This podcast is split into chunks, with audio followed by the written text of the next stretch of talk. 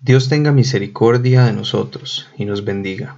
Haga resplandecer su rostro sobre nosotros, Selah, para que sea conocido en la tierra tu camino, en todas las naciones tu salvación. Salmo 67, 1 y 2.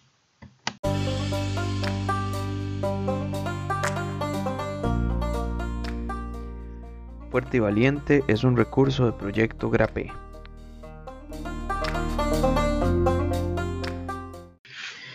¿Quién no quiere las bendiciones de Dios? ¿Quién no quiere que le vaya bien en todo, siempre? Lamentablemente, para muchos, Dios es como un bombero o un rescatista al cual acudo en mis momentos de emergencia o de desesperación. Y creemos o creen algunos que en esas circunstancias o en esas situaciones, él tiene la obligación de evitar que las cosas le salgan mal. Muchas personas quieren vivir la vida a su manera, bajo sus propios deseos, bajo sus propios términos, sin tomar en cuenta a Dios, pero que Dios los cuide. Viven su día a día solo pensando en Dios de vez en cuando o creyendo que porque le dicen a otros que Dios lo bendiga o, o sí, yo sé que Dios me cuida. Creen que eso es suficiente, pero no hacen nada de lo que Dios pide. No pasan tiempo con Dios, no meditan en la palabra de Dios. Sus vidas no son un testimonio de Cristo. En realidad, cuando los vemos, su vida no es diferente a la de una persona sin Cristo. Y muchas veces si no es porque dicen, así ah, es que yo voy a la iglesia, nadie se daría cuenta que son cristianos. Sin embargo, cuando vienen las pruebas, si se vuelven a Dios, le piden a Dios para que Dios les resuelva.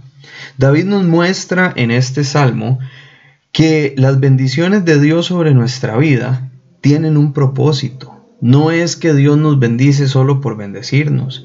Dios nos bendice, veamos el versículo 2 nuevamente, para que sea conocido en la tierra tu camino, en todas las naciones tu salvación. Entonces Dios nos bendice para dos cosas. Número uno, que los caminos de Dios sean conocidos en toda la tierra. Y número dos, que la salvación de Dios, la cual es por medio de Jesucristo, sea conocida por todas las personas.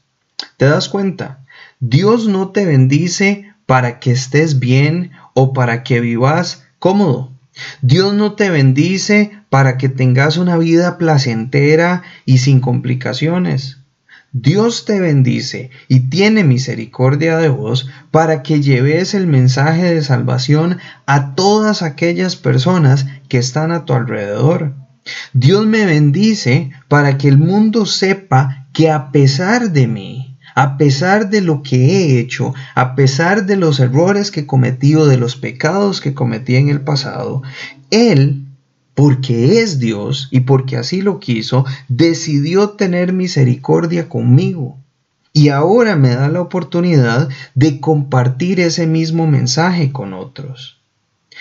Te ha bendecido o te está bendiciendo Dios en este momento? Si es así, tengo dos preguntas para vos. ¿Qué estás haciendo? O más bien tres. ¿Estás cumpliendo el propósito del versículo 2? Que los caminos de Dios sean conocidos en toda la tierra y que todo el mundo conozca la salvación de Dios? ¿O le estás fallando a Dios al incumplir ese propósito?